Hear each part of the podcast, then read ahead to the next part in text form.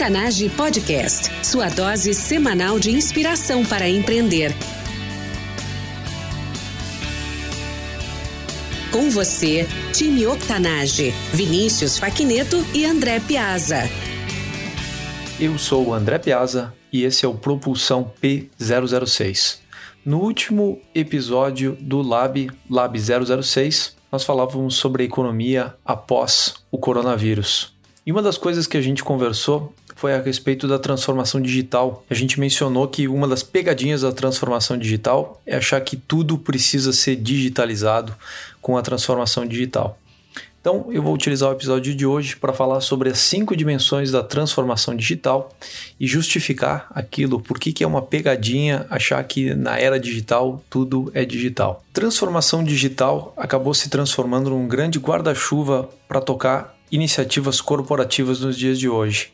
Assim como no passado houve uma época em que se falava sobre downsizing, ou se falava sobre reengenharia, ou até durante algum tempo atrás a, a grande jogada era Lean Sigma. Hoje em dia, a, o grande guarda-chuva para tocar iniciativas sobre o qual as grandes consultorias acabam atuando e sobre o qual os grandes uh, orçamentos dentro de uma corporação acabam sendo criados é a transformação digital. Então, dentro desse guarda-chuva acabam caindo uma infinidade de iniciativas e algumas delas até bastante diferentes. Para tentar entender o que, que é esse, esse movimento da transformação digital, eu vou repassar então cada uma das cinco dimensões que eu tenho aqui preparadas e, e vai dar para dar uma noção de como elas se conectam e como elas formam esse grande guarda-chuva sobre o qual a, acabam investindo as organizações em inovação, em transformação, em experiência do cliente e em melhoria contínua. Primeiro, o guarda-chuva, e talvez um dos mais conhecidos, é o da experiência do cliente. E essa é a primeira ligação com o episódio anterior. A gente falava justamente que quem estava mais preparado para atuar nesse, nos dias de hoje, em tempos de isolamento, é justamente quem investiu numa experiência de uh, cliente diferenciada daquela do, da sua competição. E que isso está fazendo a diferença, porque essa experiência do cliente é o que permite fazer a ponte entre, entre a experiência passada e a experiência atual e fazer a entrega de produtos e de serviços. Então, um belíssimo exemplo a, a respeito disso são as plataformas de e-commerce que de certa forma estavam preparadas para isso e tem sido a, o grande barato de, do momento. Todo mundo que está vendendo agora, em geral, está utilizando algum tipo de plataforma de e-commerce para fechar negócios.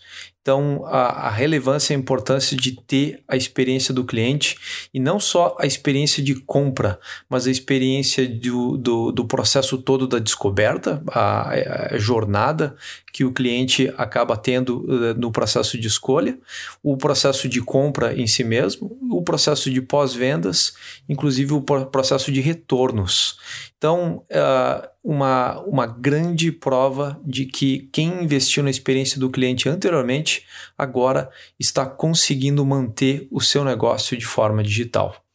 Segunda dimensão da transformação digital é a criação de novas formas de receita.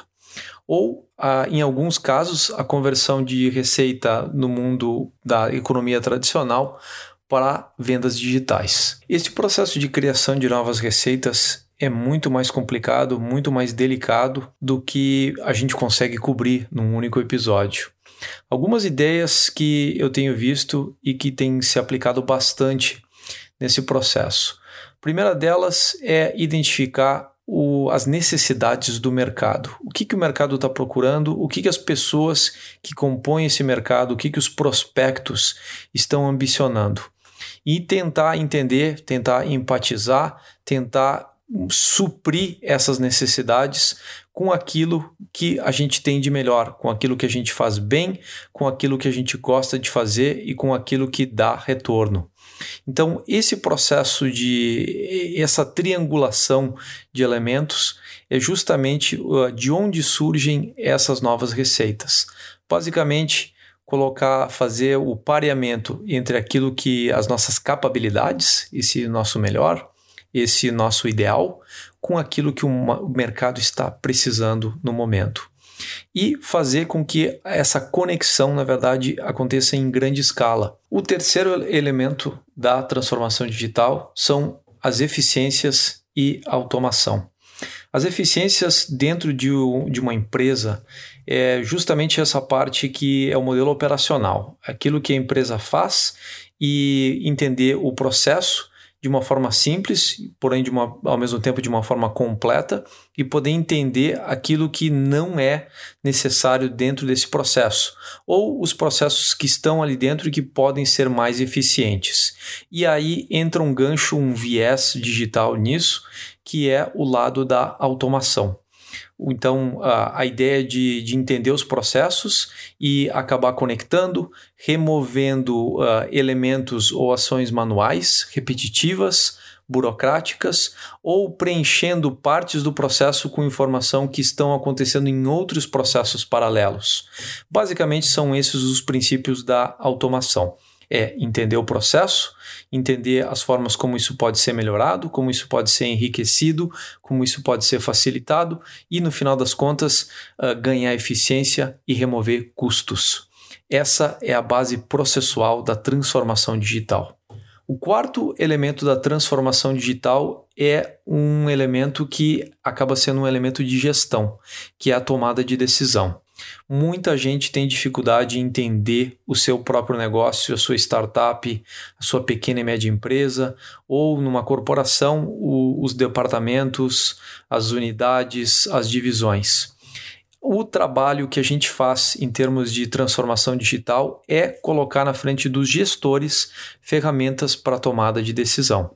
Boa parte disso é acabar acaba sendo o colocando implementando dashboards com, com indicadores, com KPIs, com os OKRs que são tão uh, relevantes no processo de uh, tomada de decisão e também da própria organização, como a organização acaba sendo gestionada, os objetivos e a própria cultura da empresa.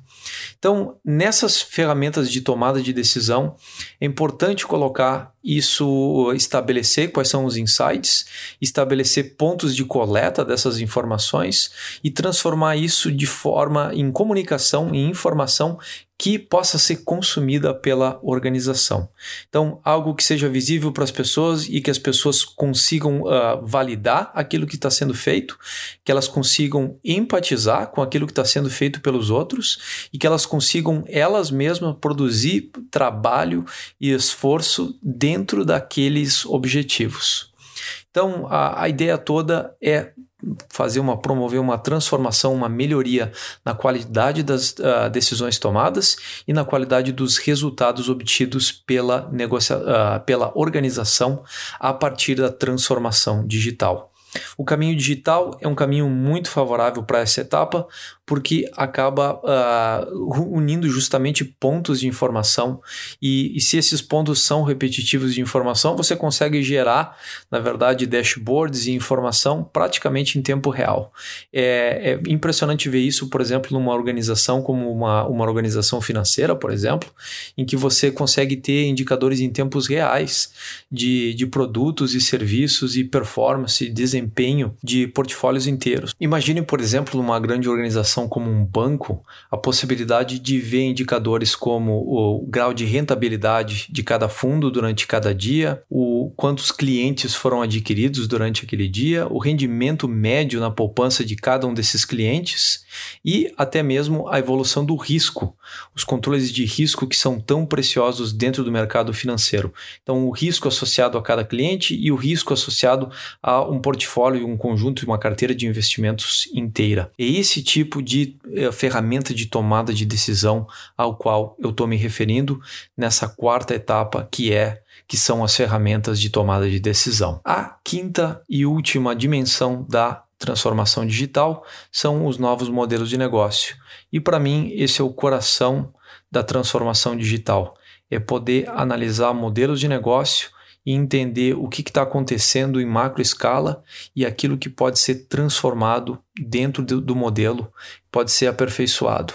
E como as ferramentas digitais, que vão muito além de, de simplesmente ter a informação em kilobytes, né, ou escovando bits, ou ativando pixels, é muito mais do que isso entendimento do modelo de negócio é a chave para se encontrar o cliente e para fazer a ligação do cliente final dessas necessidades de mercado, que nada mais são do que um grande conjunto de clientes, com o, a ligação direta com aquilo que é o seu, a sua proposta de valor e com aquilo que você utiliza para formar essa proposta de valor, de valor.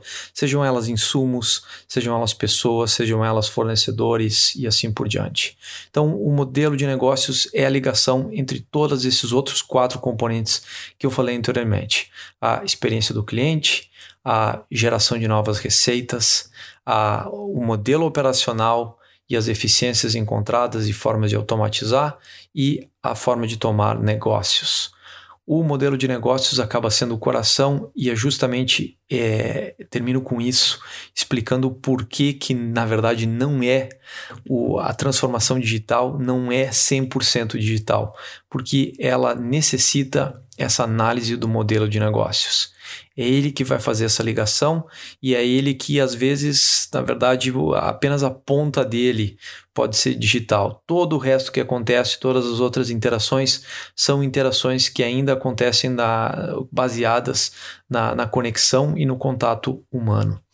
Então tá aí, pessoal. Cinco dimensões da transformação digital para vocês hoje aqui no episódio do P006 do Propulsão. Uma das coisas mais gratificantes que eu vi na minha carreira foi justamente foi ver a transformação que isso gera dentro de uma organização. O impacto que a transformação digital, quando bem feita, traz para a organização e para quem, na verdade, escolhe fazer parte dela, escolhe uh, interagir com ela, que são os seus clientes. O, um dos exemplos mais recentes que eu tenho aí para comentar é como a gente criou, na verdade, um app e, na verdade, criou todo um venture novo uma empresa completamente nova.